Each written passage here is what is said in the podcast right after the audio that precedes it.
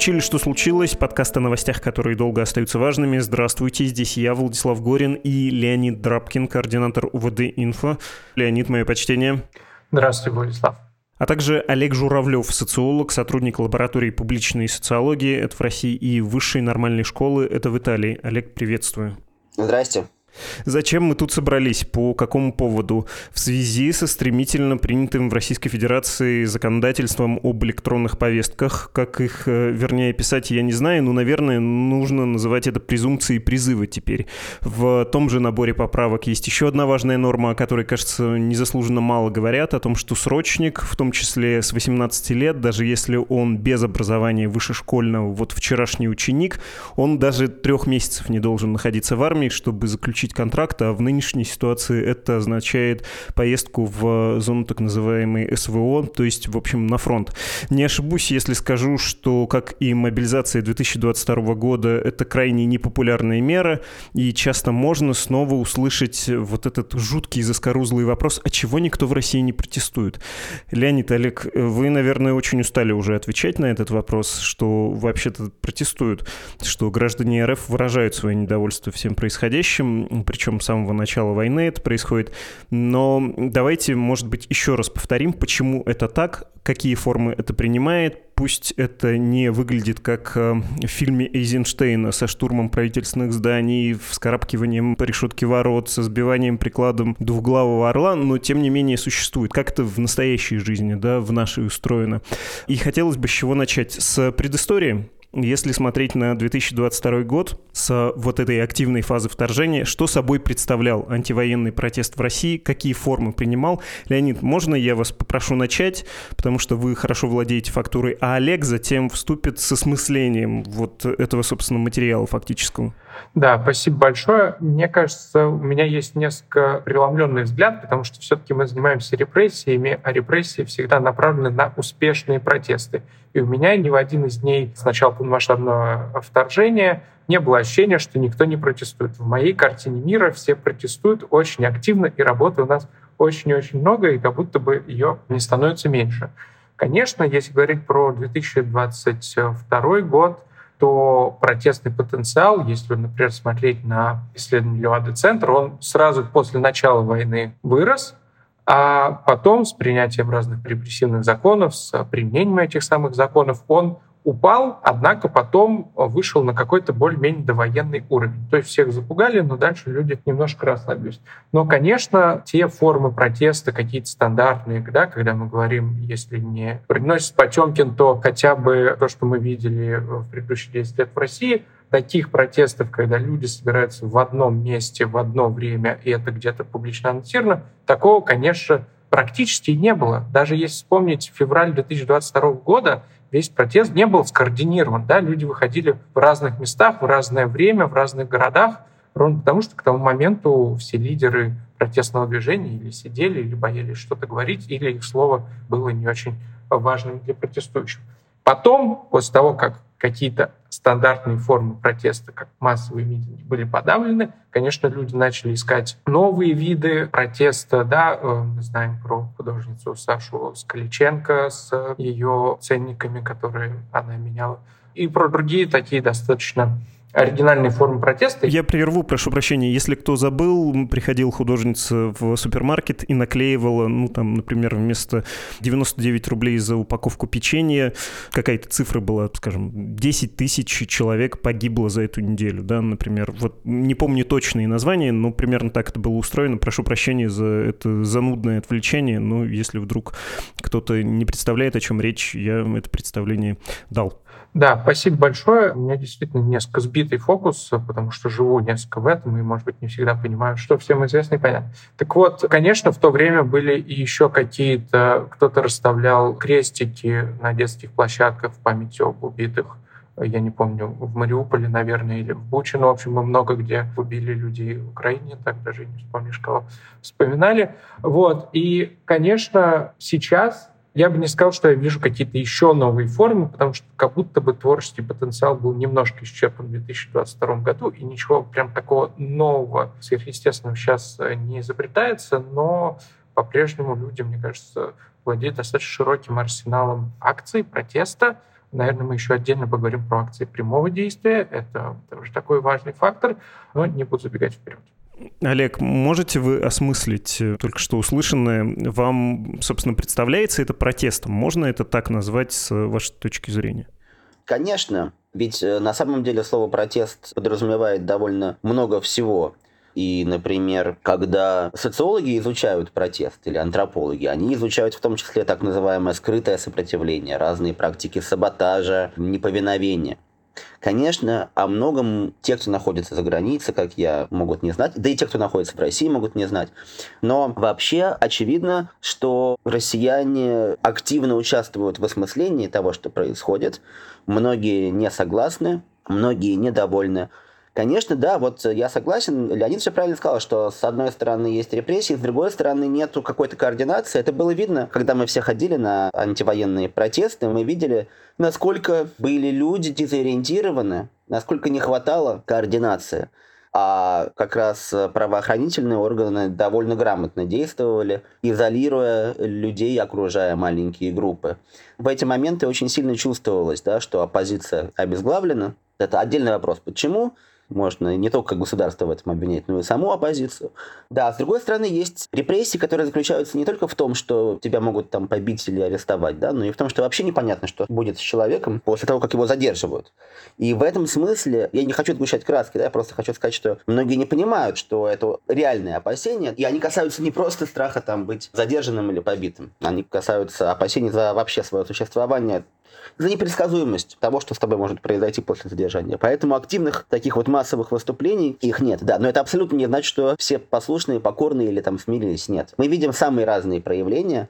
И что важно, мы видим это в разных городах. И мы видели, кстати говоря, и ведь выступления против мобилизации, в том числе в республиках в Дагестане, на Северном Кавказе, в других республиках.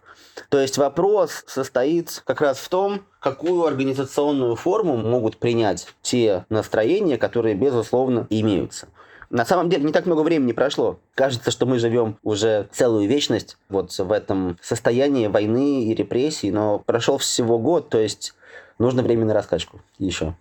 Про раскачку потом надо будет обязательно поговорить. Ближе к концу, ну, пусть будет лобовая структура с прогнозом, с предположением, что может быть после. Леонид, вы про акции прямого действия, когда говорили, я подозреваю, что вы имели в виду не только выступление, ну, в первую очередь в Дагестане, там, кажется, было заметнее всего, ну и, конечно, военкоматы, да. Спроси меня, например, до войны, способны ли мои сограждане на такую форму сопротивления, я сказал бы нет, за все время существования постсоветской Российской Федерации я могу припомнить, ну, не считая Кавказского вооруженного сопротивления, вот приморских партизан, и это было эксцессом. А здесь это практически массовое стихийное действие, причем, ну, такого сорта, партизанского, сопротивления оккупационной администрации вообще-то.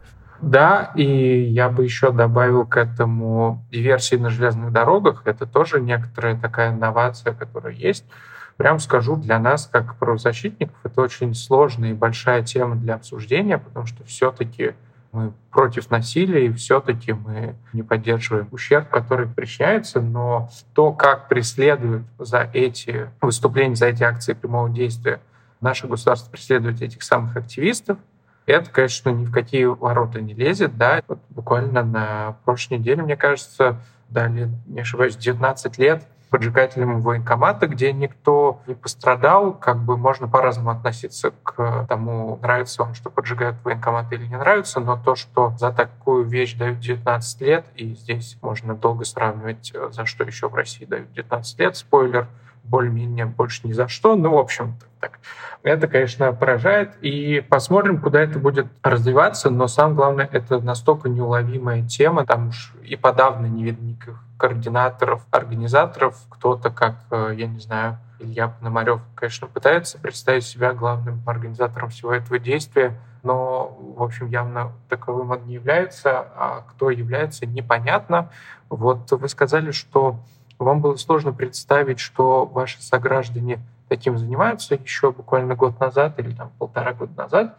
И вот э, здесь некоторый вопрос, насколько можно ассоциировать все эти акции с э, такой общностью, как ваши, ну и наши, и мои сограждане, или это все какие-то отдельные выступления. Мне сложно сказать, может быть, как раз Олег лучше про это понимает, но насколько это эксцессы и разовые истории, или это, может быть, логичное продолжение всех тех неудач, которые постигли гражданское общество с более мирным протестом, вот сложно сказать поскольку Леонид упомянул про диверсии на железных дорогах, сегодня у коллег из Медиазоны вышел материал как раз про это, и хочется его и порекомендовать, ну и, собственно, к нему обратиться. Он очень любопытен. Позволю себе обширную цитату, что, собственно, Медиазона, суммировав эти случаи, опубликовала. С начала осени силовики сообщили о задержании не менее 66 человек по делам о диверсиях на железных дорогах, более чем в 21 регионе России.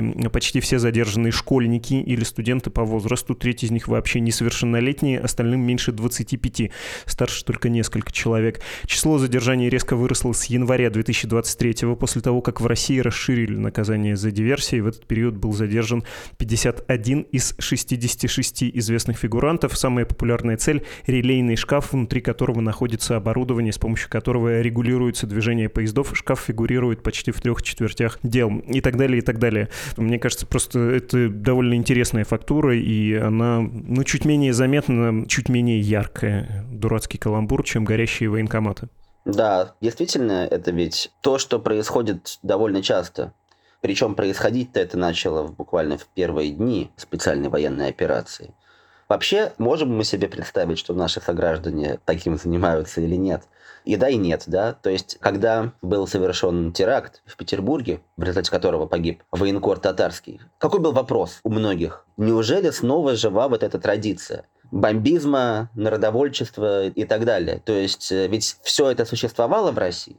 То есть наши сограждане были на это способны, на многое. Да, я сейчас не оправдываю. То есть я, например, тоже против терроризма. Я просто хочу сказать про другое. Про то, что кажется, что да и не способны на это, да, российское общество. А потом ты вспоминаешь нашу революционную традицию и думаешь, да нет, да вот же, это просто продолжение. Это во-первых. Во-вторых, ведь интересно, что мы можем ожидать протестов против войны, но люди, например, опасающиеся, что против войны протестовать нельзя, могут протестовать против чего-нибудь другого. Это тоже что-то, что мы сейчас уже видим. В разных городах, в разных районах происходят выступления против роста цен там, на предприятиях. Это может быть связано с войной. Например, связано косвенно, что люди недовольны вообще всей этой ситуацией, но боятся выступать против войны. Поэтому они выступают против других проблем. Это может быть связано с войной и более прямым образом, например, что из-за войны и санкций, вызванных войной, нет оборудования на заводах, да, там рабочие увольняются или в простое, поэтому они могут протестовать. Но при этом, конечно же, война в принципе перенаправляет протестный потенциал куда-то еще. Да? Вот, например, мы знаем, что движение муниципальных депутатов до сих пор живо мы можем посмотреть, как мужественно борются там Евгений Ступин, например, депутат Мосгордумы. Вот э, все, что связано с движением Михаила Лобанова и Александра Замятина, которые до сих пор пытаются использовать, например, выборы, да, легальную процедуру для того, чтобы получить трибуну, агитировать людей.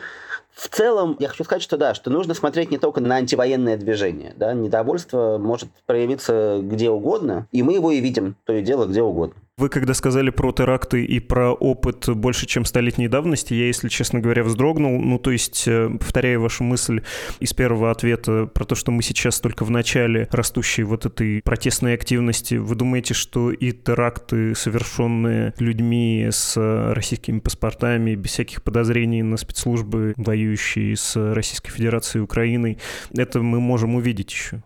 Я не знаю. Я просто сказал, что такая традиция у России есть. Огромная, богатая революционная традиция. Я думаю, что мы можем все что угодно увидеть еще.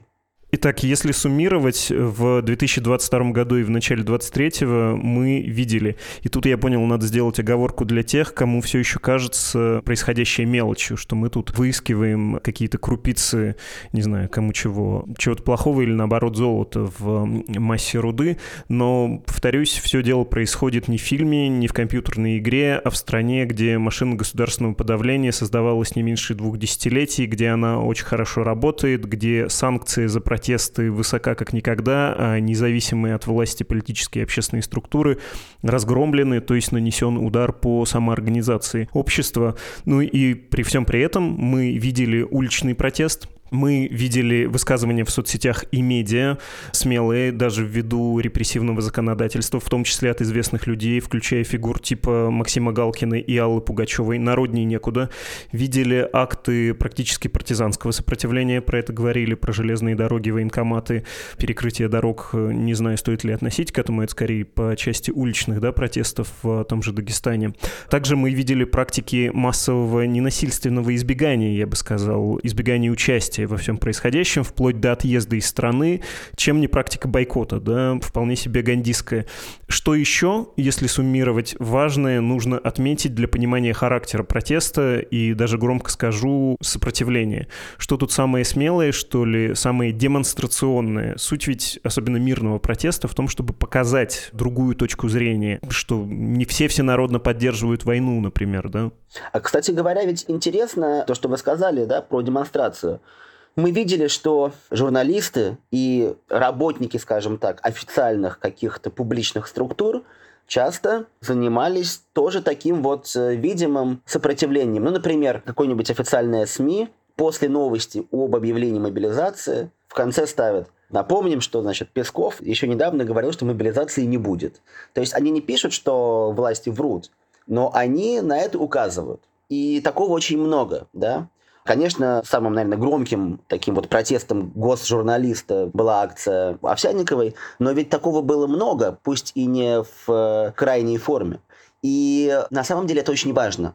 Не только потому, что это подает сигнал, показывает, что многие против войны.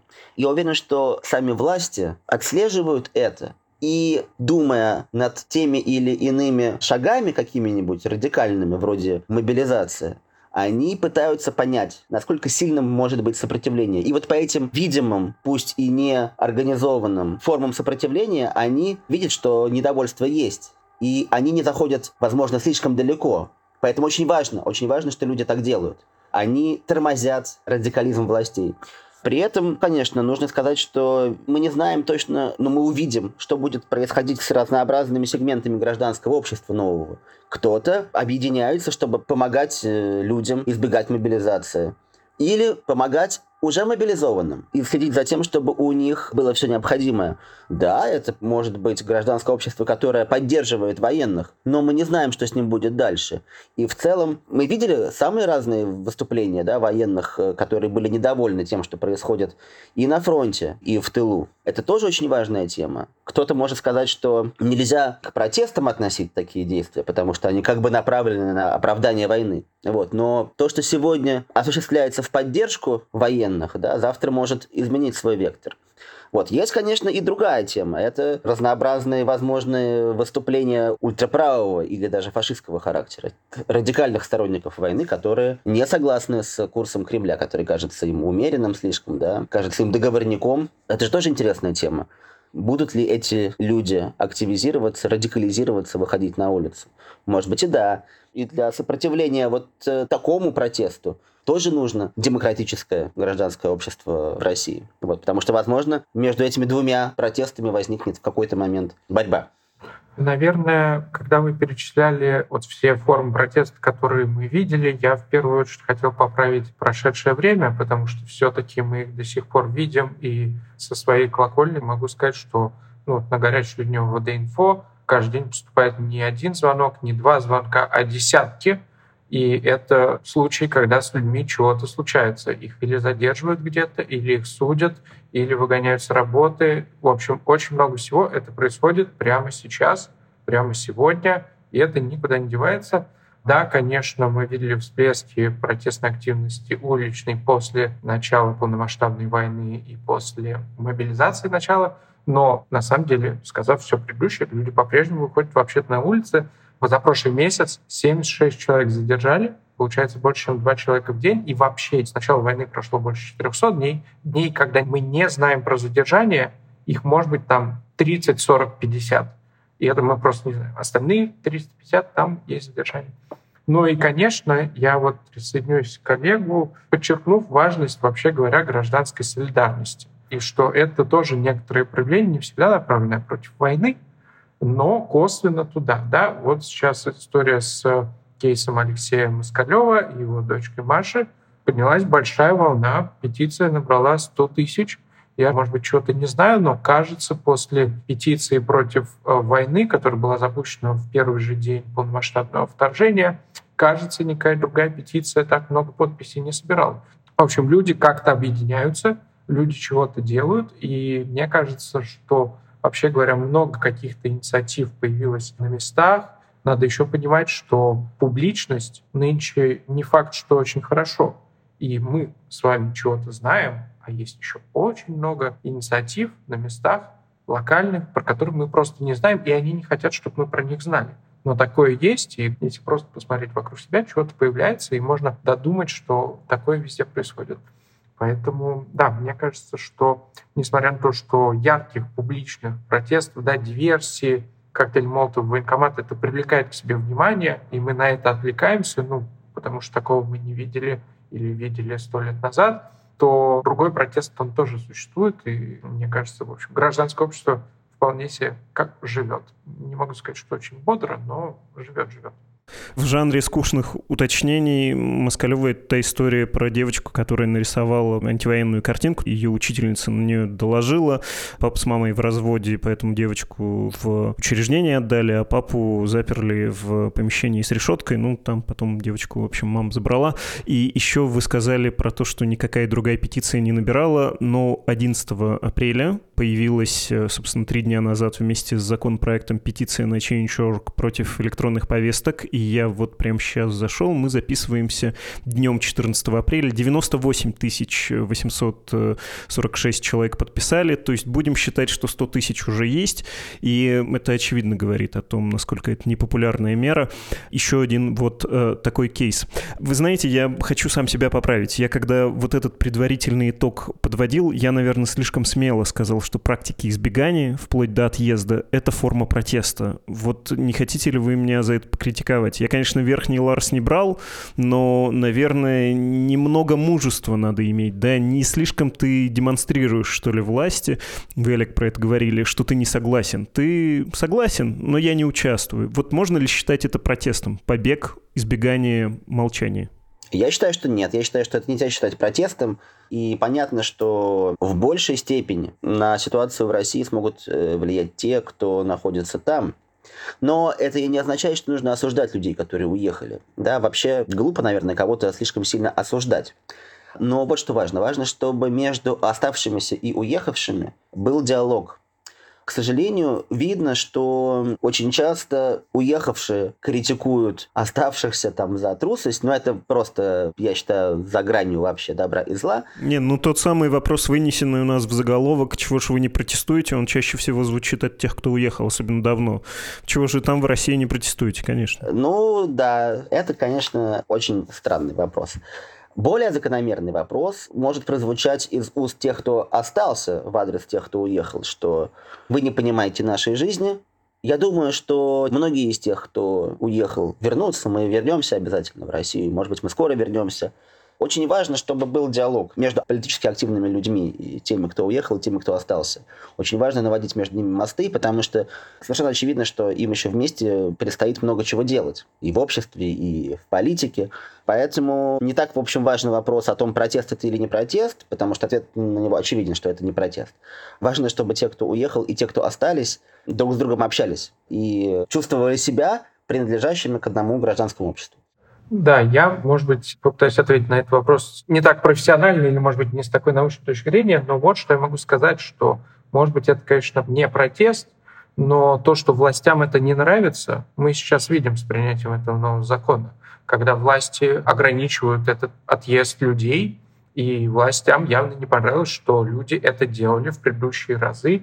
И мне кажется, что даже если позавчера или неделю назад это не было протестом, то есть с того момента, как Путин подпишет этот указ, мне кажется, с этого момента это можно вполне себе считать протестом, потому что власть запрещает это делать. А я все равно буду это делать. Я все равно буду уезжать от того, чтобы становиться военным преступником и так далее.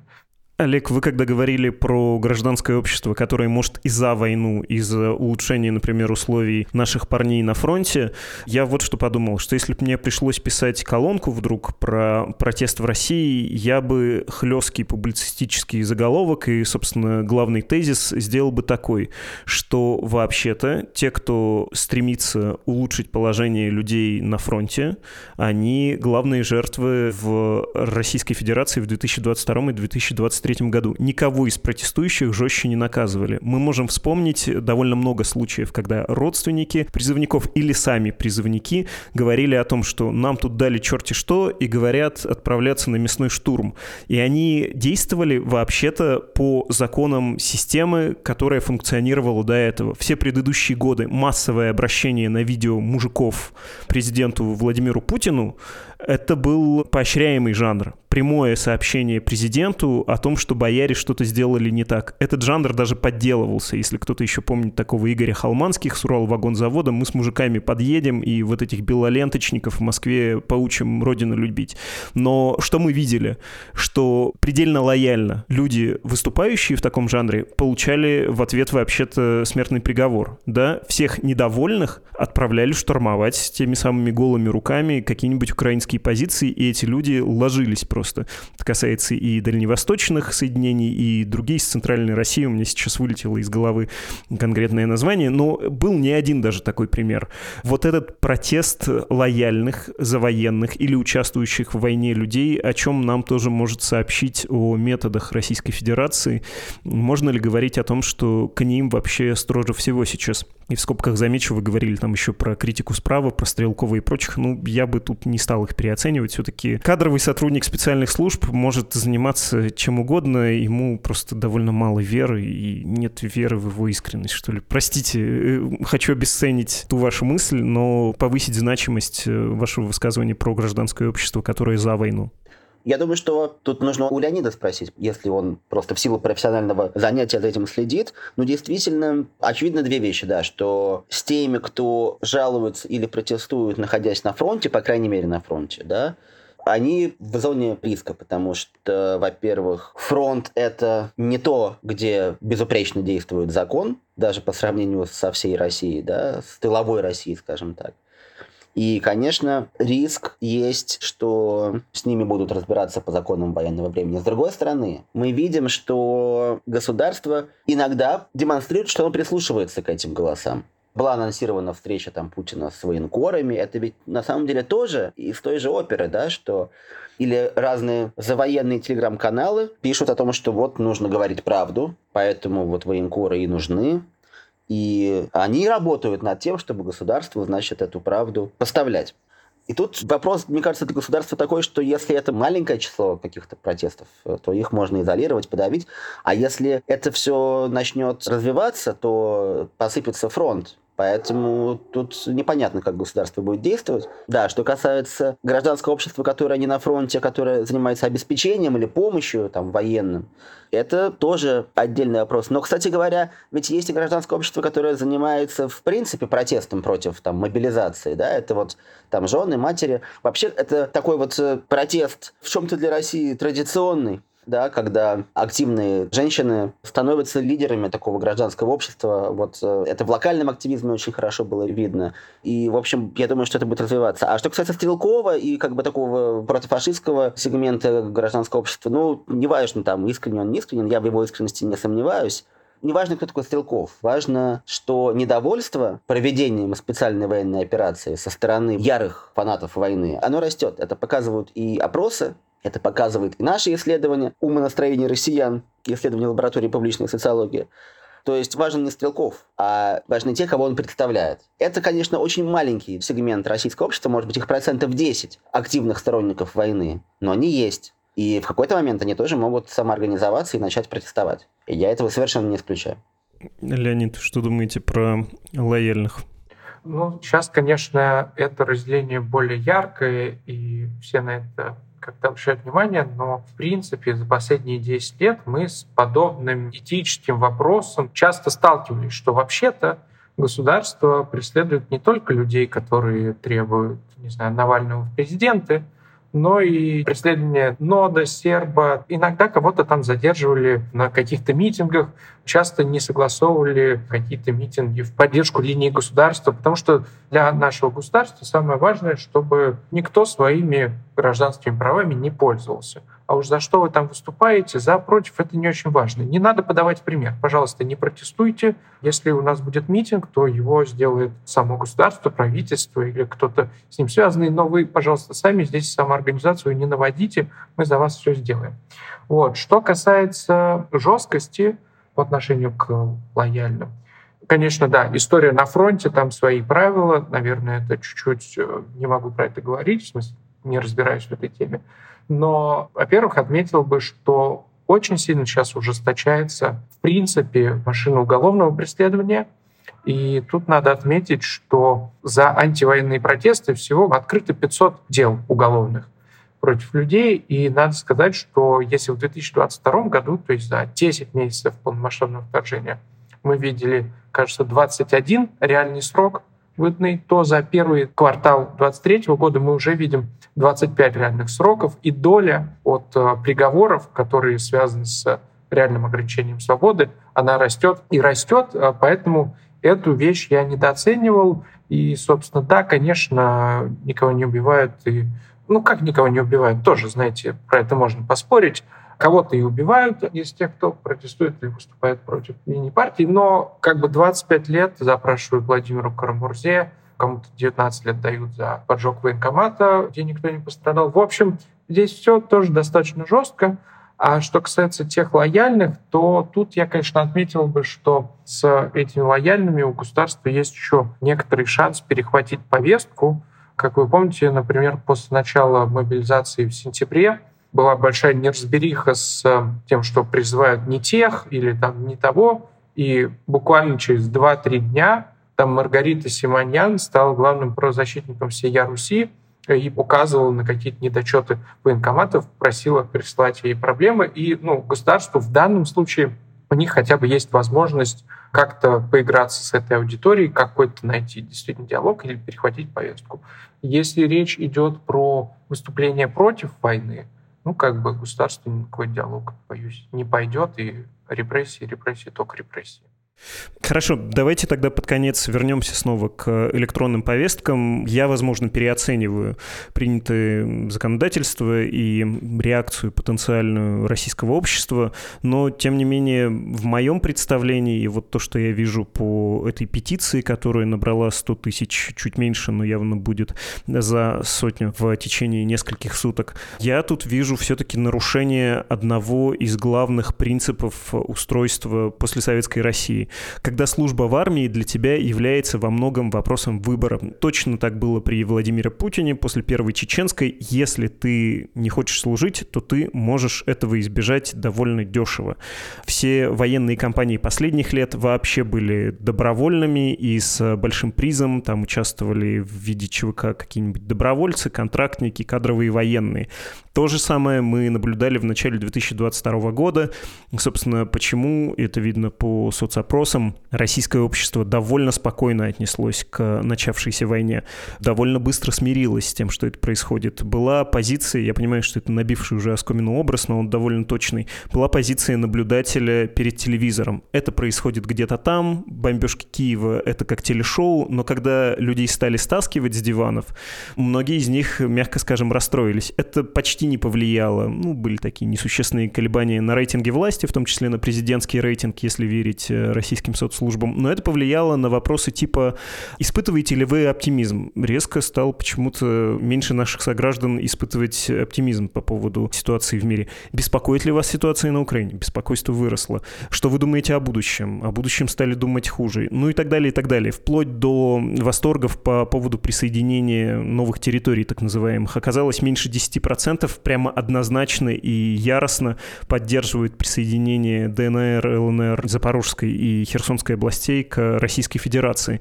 Ну, то есть мы наблюдали в ходе частичной, которая не была никакой частичной мобилизации, вот это вот похмелье, да, связанное с тем, что, а, оказывается, и в мою жизнь это приходит. Это, оказывается, не в худшем случае по Белгородской области что-то прилетает. Это вот прям меня могут забрать. И гроб, да, пришел в мой дом или в нашем городе кого-то хоронит постоянно. Забирают одних, хоронят других. Ну, то есть случился довольно мощный сдвиг. Это явно сильнее, чем, не знаю, какая-нибудь пенсионная реформа. Но при этом ответная реакция, что в сентябре, что сейчас, по моему ощущению, вы меня, Леонид, можете поправить, как будто слабже, чем выступление ковид-диссидентов. Почему российское общество подошло к 2022-2023 году, к очень важным изменениям, к большой большой несправедливости, к каким-то вот нарушениям базовых договоренностей с властью, таким фрустрированным, что ли. Что тут влияет, помимо репрессивной машины? Тот же ковид, насколько большое оказывает влияние на то, что люди пока очень слабо реагируют на происходящее? Я все-таки с вами, наверное, не соглашусь, что в сентябре мы не увидели большой реакции общества. Во-первых, были протесты, и полторы тысячи человек за один день задержали ну и, собственно, можно спорить о том, протест это или не протест, но пробку в Верхнем Ларсе видели мы все, и это вполне себе реакция общества, которого еще не все атрофировалось. Это, мне кажется, нельзя не отметить. А с другой стороны, текущая история, ну, эти электронные повестки, мне кажется, отличаются от сентябрьской тем, что все-таки в сентябре расширился круг, кого теперь таки напрямую касается война, а сейчас этот круг людей не расширился все ухудшилось. Для тех же самых, как бы те люди, которые были под риском, стали под еще большим риском, но все-таки этот круг не расширился. И мне кажется, именно поэтому в этой петиции, которую вы упоминаете, 100 тысяч, а не миллион подписей. Да, мне кажется, вот э, это самое важное отличие. Во-первых, э, я хочу сказать, что недовольство мобилизацией было очень массовым. Мы, как я уже говорил, в рамках лаборатории публичной социологии берем интервью с разными самыми россиянами, тех, кто за войну, тех, кто против. Они все были недовольны мобилизацией по разным причинам и в разных ее аспектах. При этом не всегда недовольство мобилизации конвертируется в протест. Это бедствие, такая беда, которая даже не всегда означает, что власти в ней виноваты. Ну вот случилась такая вот напасть, да, и нужно что-то с этим делать. Часто люди не связывают мобилизацию, например, с путинским режимом в своей голове. Это как бы две параллельные реальности. Это нужно еще время и нужно какое-то политическое мировоззрение, чтобы все это соединилось вместе. Но при этом, конечно, мы видели, что недовольство было огромное этой мобилизации. Да, я согласен с э, Леонидом, кстати, по поводу того, что сейчас происходит. То есть, да, вот это важный момент, что нет э, расширения зоны риска. И на самом деле поэтому многие относятся так как-то спокойно. Посмотрим, что будет дальше. Но в целом, конечно, российское общество не подписывалось на долгую затяжную войну. А Путин сделал много хорошего и плохого для того, чтобы общество немножко усыпить да, за всю его историю власти. Вот, конечно, такое общество не хочет воевать и, может быть, медленно раскачивается в плане протеста, вот, но это противоречие важно зафиксировать. Ну, мне еще кажется, что текущая история, она еще не закончена, да? Пока что Совет Федерации принял этот закон, но вообще-то его еще должен подписать Путин, а потом он еще и должен заработать. И вот когда первым людям начнут приходить уведомления в госуслугах, вот тогда, я думаю, и посмотрим, как общество на это реагирует, потому что все-таки, по моему ощущению, любой закон, который в России принимается, это, конечно, вызывает какую-то борю обсуждения, но как известно, жесткость законов иногда у нас нивелируется не строгость их выполнения или коррупция или чем-то еще. Посмотрим, как тут это сработает, потому что когда случается эта же самая мобилизация, которая началась в сентябре, ну вот у меня двоюродному брату в этот же день пришла повестка, и как бы это сразу все и завертелось. Посмотрим, как оно тут будет. Я бы поспорил с вами насчет того, что не расширился круг. Мне кажется, что в чем был шок мобилизации? В том, что очень большому количеству граждан Российской Федерации предложили сыграть в лотерею наоборот. Да? Не выигрыш в случае чего, а перспектива поехать в окоп и быть раненым, убитым и самому убивать тоже сомнительное удовольствие. Ну, то есть власть не смогла дифференцировать да, людей и сказать, что ну вас точно не тронут, мы будем есть только вот этих. Не умеют они пока этого делать, а сейчас они сделали эту лотерею вообще-то обязательной. Они вручают каждому из нас э, лотерейный билет, просто вот ты стираешь этот защитный слой, и там непонятно, выиграл ты в кавычках или проиграл. Ну, хорошо, если вам кажется, что не расширилось, поверю вам на слово. Мне-то кажется, что пока еще нет резкой реакции из-за того, что за 2022 год в изрядной степени огрубели. Во многом нормализовалась война. Оказалось, что санкции нам обещали, и скорое крушение экономики, а ничего не рухнуло. Обещали, что заберут сотни тысяч человек. Ну да, я знаю, в том числе есть мои знакомые, которые поехали воевать. Но меня же не забрали. Вот как-то жизнь идет своим чередом. Моя квартира все та же, город все такой же, Москва все так же прекрасный, и там замечательный общественный транспорт, и мэрия проводит свои ежесезонные праздники, иллюминация зажигается. Ну, то есть быт и жизнь, они как бы победили, да, они оказали такое терапевтическое свойство. Многие просто решили, да ну пронесет, ну как-нибудь авось. И это пока действует. Как вы сказали, Леонид, до тех пор, пока в госуслугах не стали более-менее массово появляться вот эти вещи. Но и даже с этой точки зрения будет казаться, ну, соседу пришло, ну, мне это, наверное, не придет. Как мы объединимся, да, по принципу тех, кому пришли уведомления в госуслугах, что мы за единая такая сила можем быть. С одной стороны, нас очень много, с другой стороны, странно нам организовываться. А, хорошо, давайте последний вопрос будет такой. Как вам кажется, для протестов какие поводы еще остаются, ну, вот такие болезненные, на которые общество может отреагировать? Поскольку я, честно признаюсь, мне в Российской Федерации 2023 года трудно представить себе протесты по типу Шихан Куштау, ШИСа, Хабаровской из-за Фургала и прочего. То есть болевой порог как будто бы повысился. Мне кажется, что как раз всякие протесты типа ШИСа мы еще увидим. И потому что война ухудшает жизнь людей в целом по всем параметрам, ну, кроме определенных категорий, для которых она может быть выгодна. И потому что, как я говорил, недовольство может перенаправляться от одного объекта к другому. Люди недовольны войной, недовольны ситуацией в целом, поэтому они вообще недовольны. И поэтому, когда возникает какой-то повод для протеста, да, он выстреливает. Очень важным, конечно, является экономический момент. То есть, как вы сказали, да, экономически Россия, в общем-то, хорошо справляется с воздействием санкций, с кризисной ситуацией, но мы видим, что все равно проблемы очень серьезные есть. И в зависимости от того, справится ли государство с этими проблемами экономическими, будет зависеть и трудовой протест, да, социально-трудовой протест. И это, конечно, протест, который может охватить прежде людей не политизированных. Вот что важно. Конечно же, еще поводом может являться ну, дополнительная мобилизация. То есть вам не кажется, что люди, оказавшись перед лицом вот этой лотереи с проигрышем вместо выигрыша, не думают о частных стратегиях каких-то? Ну, то есть ожидать, что меня пронесет, ну я куда-нибудь уеду, еще что-то, что они смогут на этом поле объединиться? Уже был опыт недовольства мобилизации, как я говорил. Мы не знаем, что будет. Протест вообще всегда внезапно происходит. Большой протест. Вот. Но важно, что вокруг вообще призыва уже складывается гражданское общество и оно сможет выступить механизмом усиления и распространения протеста, если повод появится. Опять же, вот матери, там, жены, дочери военных, вот то, что мы видели в последние месяцы, это очень важное движение, которое может разрастись. Мне, конечно, сложно тоже прогнозировать, но я, может быть, со своей профессиональной колокольни об этом скажу, что я не понимаю, какой будет протест, но само определение протеста, о котором мы сегодня чуть поспорили, а вот оно точно может меняться. Я часто протесты определяю через репрессии, которыми реагирует на это государство. И если раньше, если вы шли на митинг, то было достаточно не брать плакатов, и тогда вас, наверное, не задерживают. Вот задерживают тех, которые с плакатом и громко кричат, но вот если ты просто пришел, тебя не задержат. Потом начали задерживать всех, кто приходит на митинг. Неважно.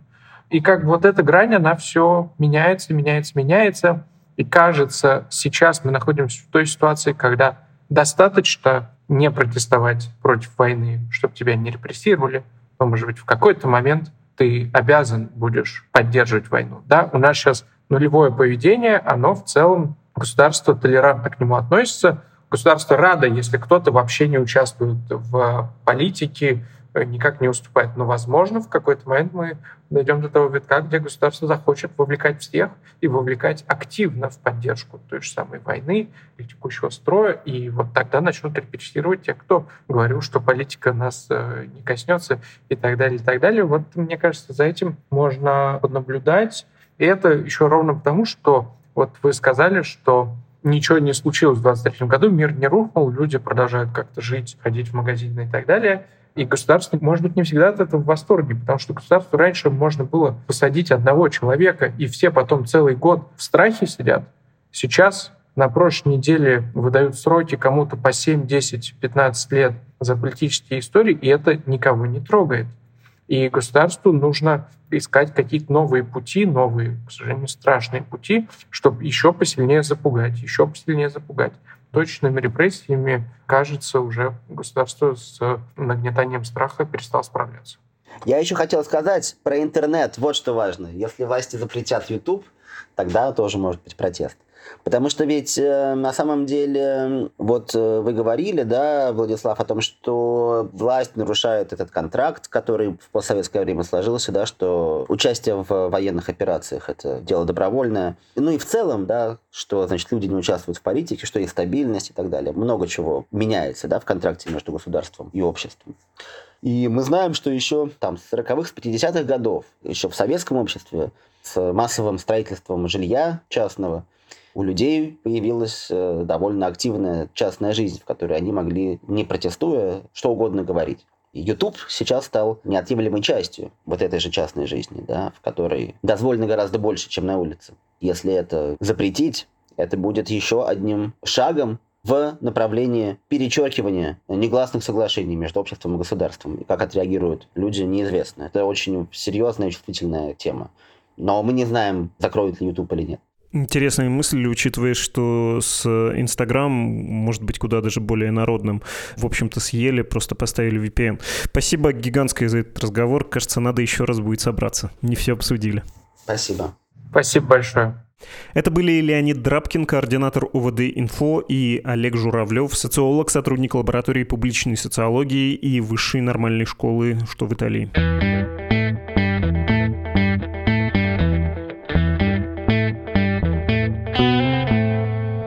Хочу напомнить, что у меня был небольшой технический сбой, связанный с почтой, и я вам уже про это говорил. Письма, пришедшие от вас с начала месяца, я не видел и не увижу уже, но если вы пришлете их снова, обещаю ответить, как, например, сделал это сегодня, ответил Ольге. Она интересовалась Киево-Печерской лаврой, а у нас на днях как раз был эпизод о украинском православии, послал ссылку.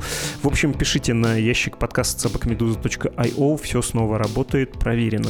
Также все должно работать на страничках и support.meduza.io. Это я про формы отправки пожертвований Медузе. Если вы за границами Российской Федерации, если для вас это безопасно, если вам это по карману, поддержите нас, пожалуйста. Часто повторяю, скажу снова, несколько золотых правил жертвователя.